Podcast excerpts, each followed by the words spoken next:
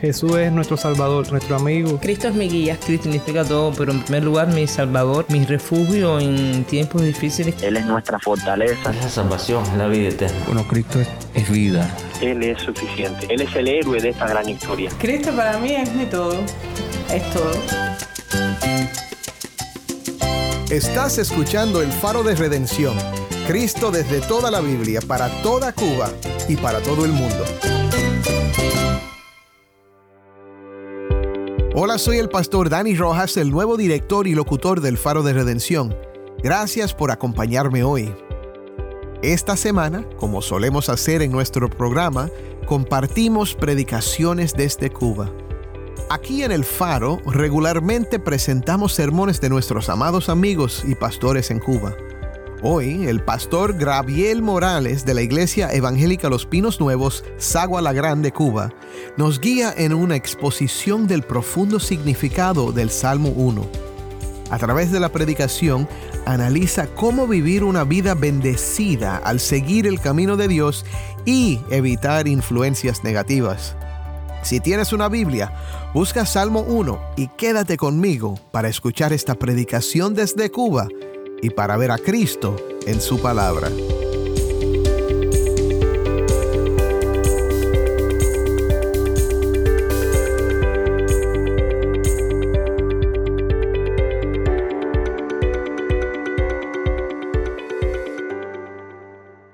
Hermano, hoy vamos a estar viendo el Salmo número uno, un salmo precioso y que tiene muchas implicaciones para nuestra vida. Vamos a estar leyéndolo primeramente para después estar sacando eh, la esencia de este salmo.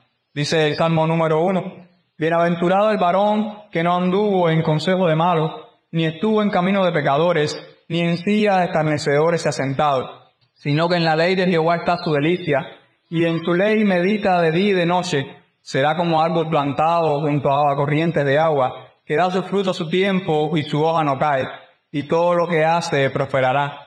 No así los malos que son como el tamo que arrebata el viento. Por tanto, no se levantarán los malos en el juicio, ni los pecadores en la congregación de los justos, porque Jehová conoce el camino de los justos, mas la senda de los malos perecerá.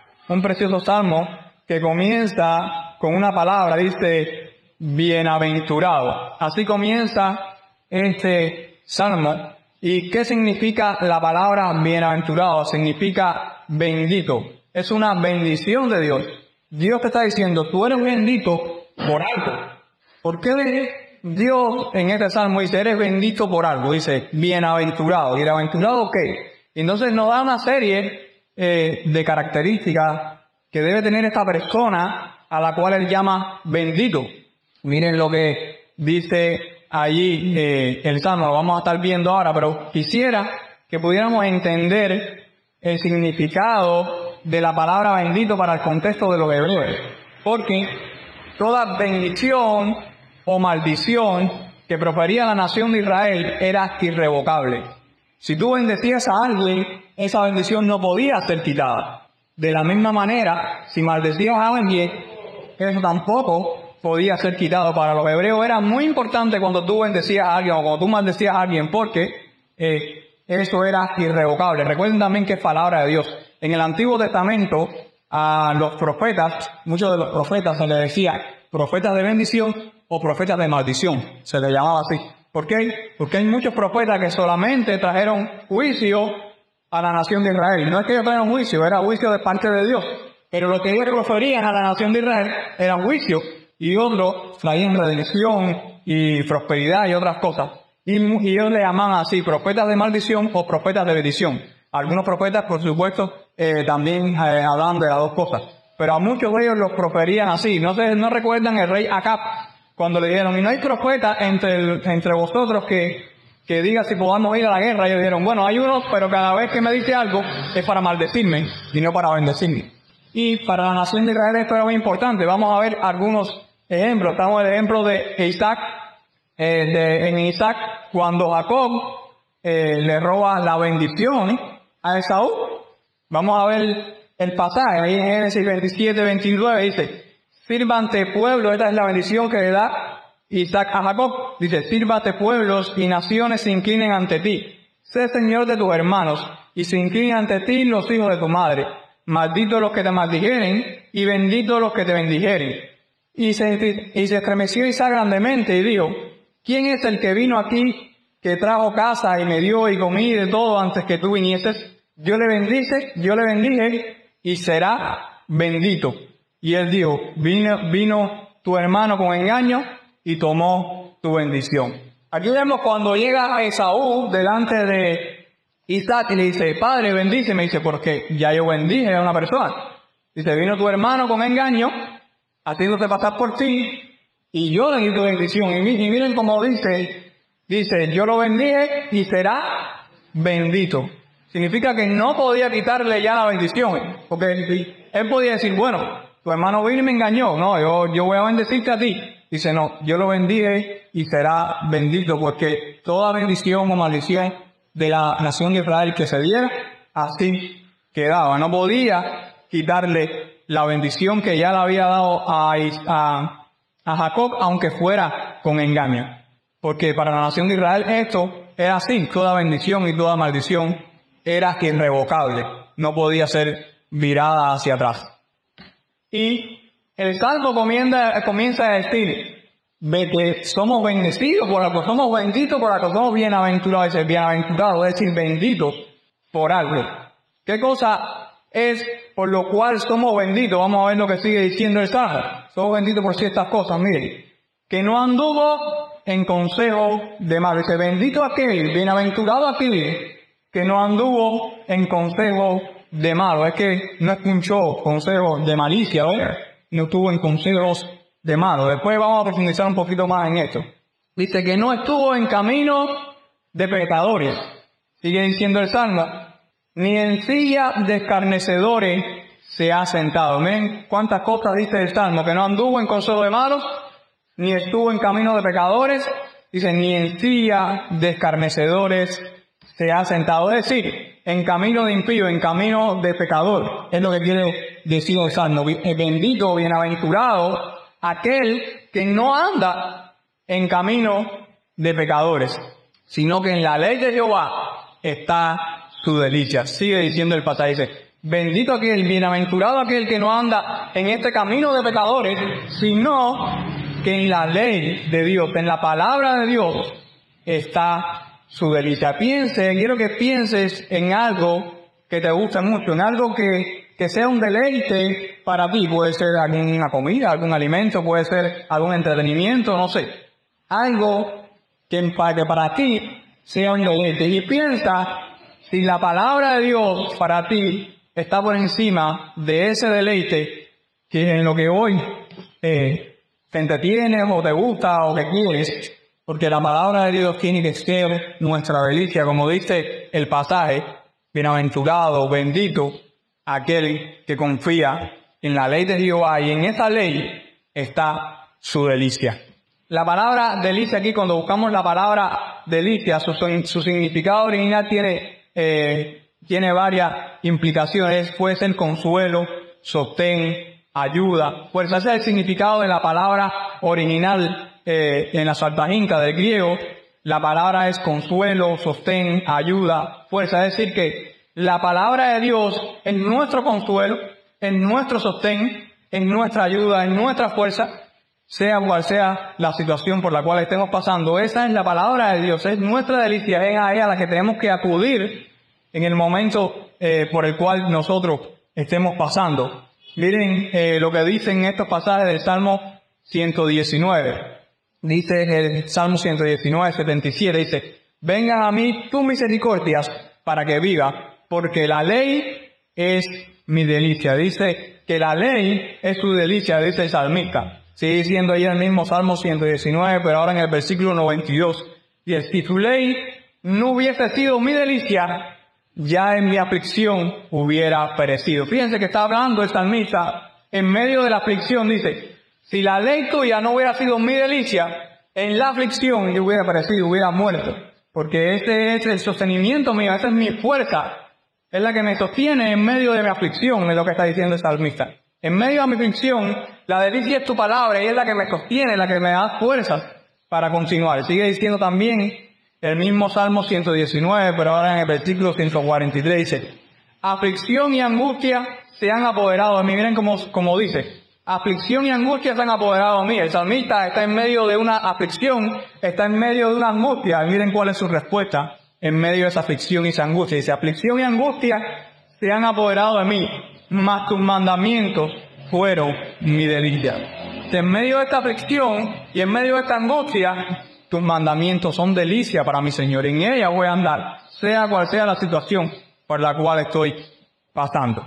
Y dice que no solo es tu delicia, sino que en ella medita de día y de noche. Dice allí mismo el Salmo número uno, dice, sino que en la ley de Jehová está su delicia y en ella medita de día y de noche.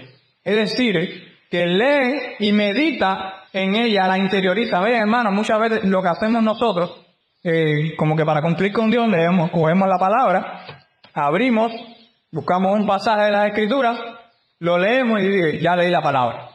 No, no necesitas nada. Porque leer la palabra no es leer un pasaje y cerrar la Biblia. Es leerlo, es escudriñarla, es buscar la enseñanza de lo cual Dios nos está hablando a nuestra vida. Por eso eh, la, la palabra no se lee, se medita en ella, se busca en ella, se escudriña en ella. No es solamente leerlo por cumplir nada, el leer la palabra hoy. No es escudriñarla, buscarla, como dice el salmista, que en ella medita de día y de noche. Fíjense como dice salmista, se medita que de cuándo. En un momento del día, no. De día y de noche no significa que el salmista está con la palabra el día entero en la mano, sino que la palabra de Dios lo hace meditar en cualquier situación en la cual él se encuentre durante todo el día, en su trabajo, en la calle, en una cola, en el lugar donde se encuentre, la palabra de Dios es la que tiene que obrar en nuestra vida. Y debemos meditar en ella, en cualquier situación que se nos presente. ¿Qué haría Jesús? ¿Cómo hacerlo conforme a la palabra de Dios? Es lo que tenemos que meditar en la palabra. Aquí se hace ahora una comparación. Vamos a buscar para seguir leyendo el Salmo número uno. Ahora se hace una comparación del que anda en este camino de bendición y el que anda en camino de maldición. Vamos a seguir leyendo el pasaje. Sino que la ley de Jehová está a su delicia y, su ley, y en su ley medita de día y de noche. Será como árbol plantado junto a corrientes de agua que da su fruto su tiempo y su hoja no cae y todo lo que hace prosperará. No así los malos que son como el tamo que arrebata el viento. Por lo tanto no se levantarán los malos en el juicio ni los pecadores en la congregación de los justos. Hace una comparación entre aquellos que andan conforme a la palabra de Dios y aquellos que no andan conforme a la palabra de Dios. Dice, será como árbol plantado. ¿Quién? Aquellos que andan conforme a la palabra de Dios. Aquellos que la palabra comienza diciendo, bienaventurados, benditos. Dice, serán como árbol plantado junto a corrientes de agua, que da sus frutos a su tiempo y su hoja no cae, y todo lo que hace prosperará en el contexto de Israel, un árbol era muy importante. Recuerdan que la nación de Israel, Jerusalén, eh, está en un lugar árido, en un desierto, está en medio de un desierto. Por lo tanto, las plantas son símbolos de vida, son símbolos de prosperidad. Y el contexto de los hebreos, esto era de esa manera, era, era un símbolo de vida. Y el pasaje está diciendo que aquella persona que anda conforme a la escritura, que anda conforme a la palabra de Dios, y por lo, cuanto, por lo tanto es bienaventurado, bendito, dice, será como árbol plantado junto a corrientes de aguas. Es un árbol que está plantado, dice que por él fluyen corrientes de agua que hacen que ¿qué? que prospere, que, que crezca, que dé frutos. Imagínense ese árbol en medio del desierto y que cruza un, arroyo cerca de él y que le estén alimentando constantemente. Así tiene que ser la palabra de Dios para nosotros, que nos alimente constantemente. Dice Jesús que eres la fuente de vida eterna. Dice, la palabra clave es plantado. Es decir, alguien tuvo que plantarlo. Dice, será corvo árbol plantado, no árbol que creció silvestre. Será como árbol plantado. Aquel que, que es bienaventurado, aquel que anda conforme a la palabra de Dios, es como árbol plantado. Alguien tuvo que plantar ese árbol, por supuesto. Sabemos que quien, quien nos salva a nosotros y quien nos hace hijos de Dios es Dios mismo. Es el que nos ha plantado en su viña para que seamos hijos de Dios. Y se refiere a nosotros que fuimos plantados por Dios. Es decir, nuestro cambio de pecadores a justos solo lo puede hacer Dios. Si será como árbol plantado. ¿Plantado por quién? Por Dios. Y esto no es algo que yo interpreté. Esto es sacado de la escritura. Miren lo que dice Isaías. Y no leí el pasaje completo. Este pasaje habla del Mesías. Está hablando de la venida del Mesías. Y cuando está hablando de la venida del Mesías en el capítulo 61, versículo 3, dice, dice, a ordenar que a los afligidos de Sión se les dé gloria en lugar de cenizas, óleo de gozo en lugar de luto, manto de alegría en lugar del espíritu angustiado. Dice, y serán llamados, es decir, estos a los cuales Cristo vino a salvar. Recuerden que el pasaje, después lo pueden buscar y ven que hablan del Mesías, serán llamados árboles de justicia. Dice, plantío de Jehová para gloria suya. ¿Plantío de quién? De Dios. Nosotros dice la palabra de Dios que somos plantíos de Dios.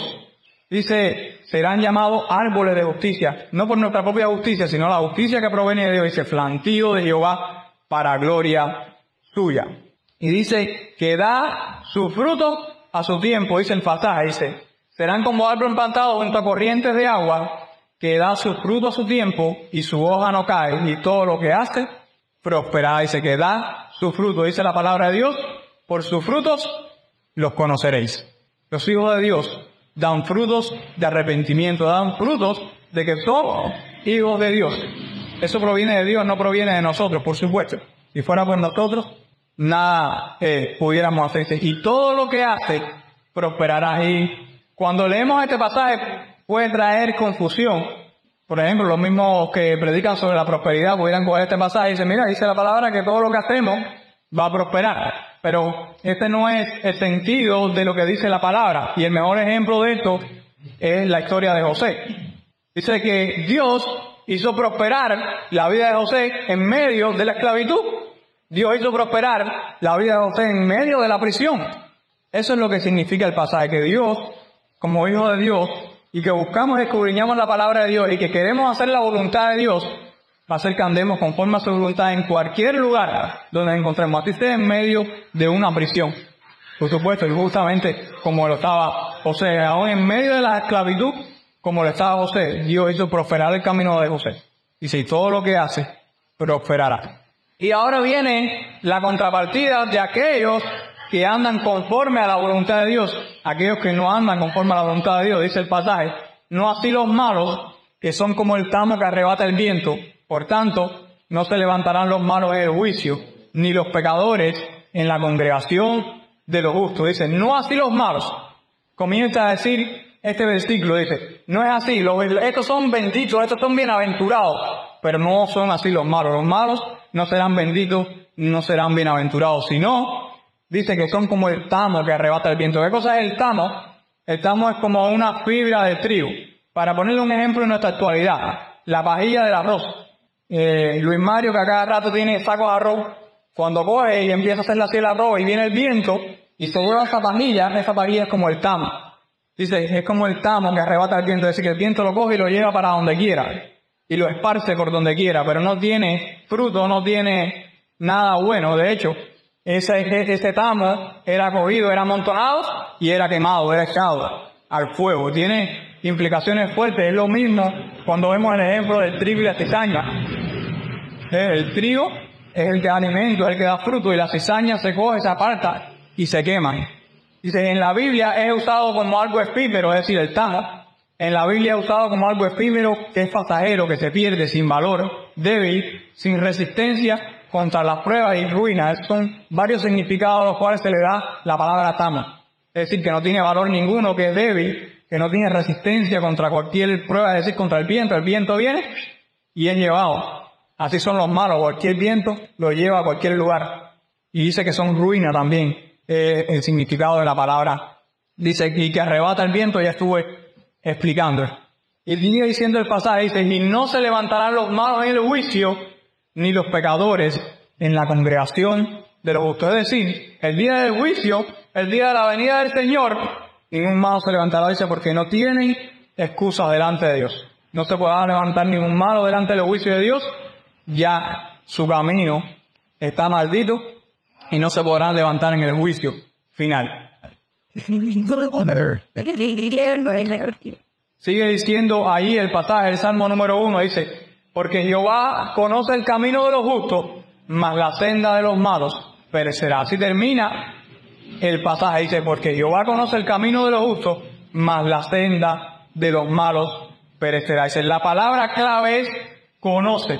Esta palabra conoce es usada para hablar de la intimidad entre un hombre y una mujer. Esta intimidad sexual es la misma que se utiliza en este eh, pasaje. Dice, y dice el pasaje, porque Jehová conoce el camino de los justos. Es decir, lo que está diciendo el pasaje es que Jehová tiene una intimidad con aquellos a los cuales son sus hijos, a los cuales llama a sus hijos, y a los cuales el pasaje comienza a decir que son bienaventurados, que son benditos. Hay un conocimiento de Dios de sus hijos, hay una cercanía, hay una relación, es lo que significa la palabra, porque Jehová conoce el camino de los justos. Él tiene una relación con aquellos que son justos, que son considerados justos por Jesucristo, aquellos que somos sus hijos y que somos llamados justos, no porque nosotros seamos justos, sino porque nos es imputada su justicia. Y vamos a estar viéndolo ahora al final. Y e, ese Jehová conoce una intimidad que tiene Dios, una relación que tiene Dios con sus hijos. Dice la palabra de Dios, porque Jehová conoce el camino de los justos, dice, mas la senda de los malos perecerá. Dice, mas la senda de los malos ya tiene eh, designado que perecerá. Mira lo que dice segunda de Timoteo 2.19, dice, porque el fundamento de Dios está firme teniendo este sello, conoce el Señor a los que son suyos, apártense de iniquidad todo aquel que invoca el nombre de Cristo. Otro pasaje que reafirma que Dios conoce a sus hijos. Vamos a leerlo, dice, porque el fundamento de Dios está firme teniendo este sello. Hay un sello, dice la palabra de Dios. Conoce, Señor, a los que son suyos. Dios conoce a los que son suyos. Apártense de iniquidad todo aquel que invoca el nombre de Cristo. Y hace un llamado también Dios a apartarnos de lo malo, es decir, a andar en este camino de pecadores de cual habla el pasaje. Mateo 7:23 dice, y entonces les declararé, nunca os conocí, apartado de mí, hacedores de maldad. Aquí estamos viendo los dos ejemplos, aquellos que andan conforme a la palabra de Dios, dice que Dios que Él los conoce, y Dios conoce también a aquellos que no son suyos, por eso dice, para leerles el pasaje completo, aquellos que invocarán el nombre y dicen, en tu nombre Señor, san enfermo, en tu nombre se fuera demonio, en tu nombre dice tantas cosas. Dios le dirá, apartado de mí, nunca os conocí. Y si seguimos leyendo el pasaje de Mateo 7:23, no lo voy a estar eh, leyendo, eh, el otro, los otros versículos que vienen detrás es cuando hablan de, la de las dos simientes, aquel que, que edificó su, su, casa sobre la roca y aquel que la edificó sobre la arena. También eh, dos ejemplos de aquellos que edifican su vida sobre la palabra de Dios, sobre Cristo, nuestro Redentor, aquellos que edifican su vida sobre otras cosas que no tienen nada que ver con Dios. Dice Deuteronomio 30, 19, dice, a los cielos y a la tierra llamo por testigo hoy contra vosotros, que os he puesto delante la vida y la muerte, la bendición y la maldición. Escoge pues la vida para que vivas tú y tu descendencia. Y ahí en Deuteronomio hablando de la nación de Israel, da ejemplo de aquellos que van a andar conforme a la palabra de Dios y aquellos que van a andar en otro camino. Dice Jeremías 21.8. Y a este pueblo dirá, así ha dicho Jehová aquí a la nación de Israel, he aquí pongo delante de vosotros camino de vida y camino de muerte. Solo hay dos caminos, no hay un tercer camino. Mateo 7.13 dice, entrad por la puerta estrecha, porque ancha es la puerta y espacioso el camino que lleva a la perdición, y muchos son los que entran por ella porque estrecha es la puerta y angosto el camino que lleva a la vida, y pocos son los que la hay. Así termina el salmo, dice que el camino, así termina el, termina el salmo, que el camino, la senda de los malos, perecerá. Ahora a mí me gustaría que pudiéramos leer de nuevo, nuevamente el principio de este pasaje, porque hay algo que hace ruido en el sistema en nuestra vida. No sé si ustedes se han dado cuenta, pero cuando ustedes leen el salmo, Dice, bienaventurado el varón que no anduvo en consejo de malos. Bueno, yo le voy a preguntar, ¿quién de nosotros no ha en consejo de malos? Todos hemos andado en consejo. Dice, bienaventurado el varón que no anduvo en consejo de malos. Dice, ni estuvo en camino de pecadores. Dice, ni estuvo, nunca estuvo en camino de pecadores. Ni en día de escarnecedores se ha sentado.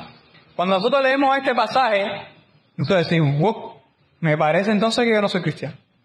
Porque si la palabra de Dios dice que bendito aquel, bienaventurado aquel que no anduvo en estas cosas, yo no estoy dentro de eso. Ninguno de nosotros estamos dentro de eso. Pero el pasaje sí habla de los hijos de Dios. El pasaje sí está hablando de aquellos que son hijos de Dios. ¿Cómo es posible esto? ¿Cómo podemos nosotros estar dentro de eso? Solamente en Cristo.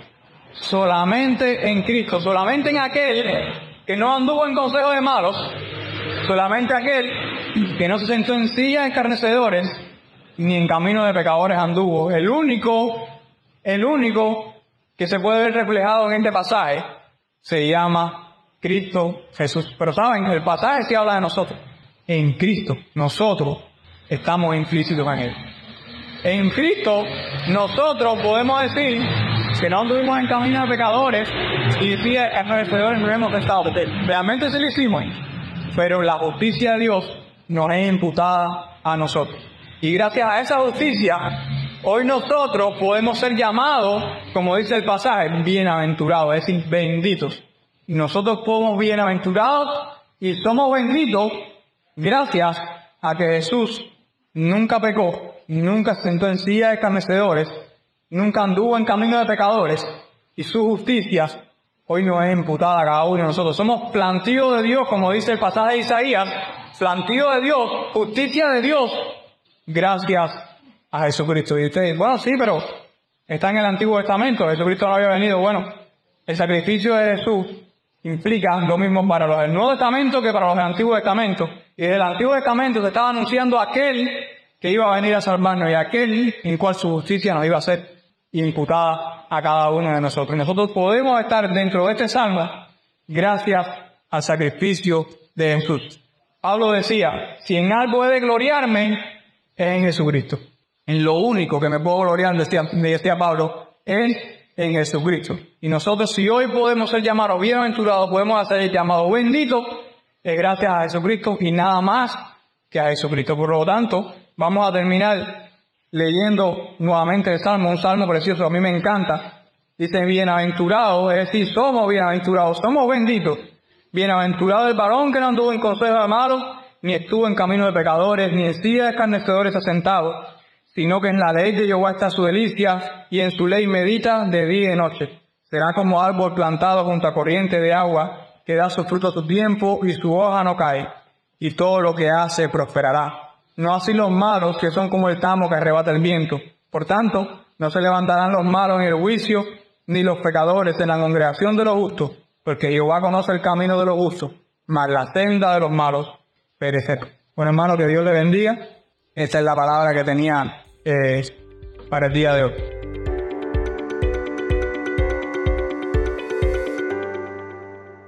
Qué bendición fue oír del pastor Graviel Morales en su exposición de Salmo 1.